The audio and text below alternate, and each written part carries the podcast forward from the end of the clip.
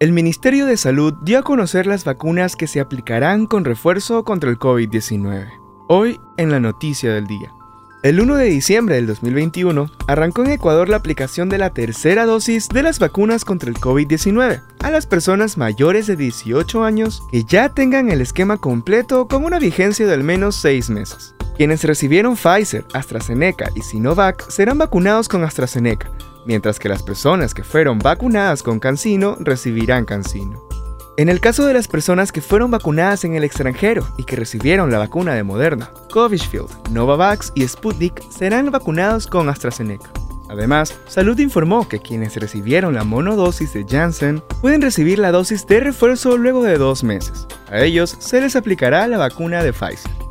¿Y usted ya se vacunó con la tercera dosis de la vacuna contra el COVID-19? Escríbanos en los comentarios.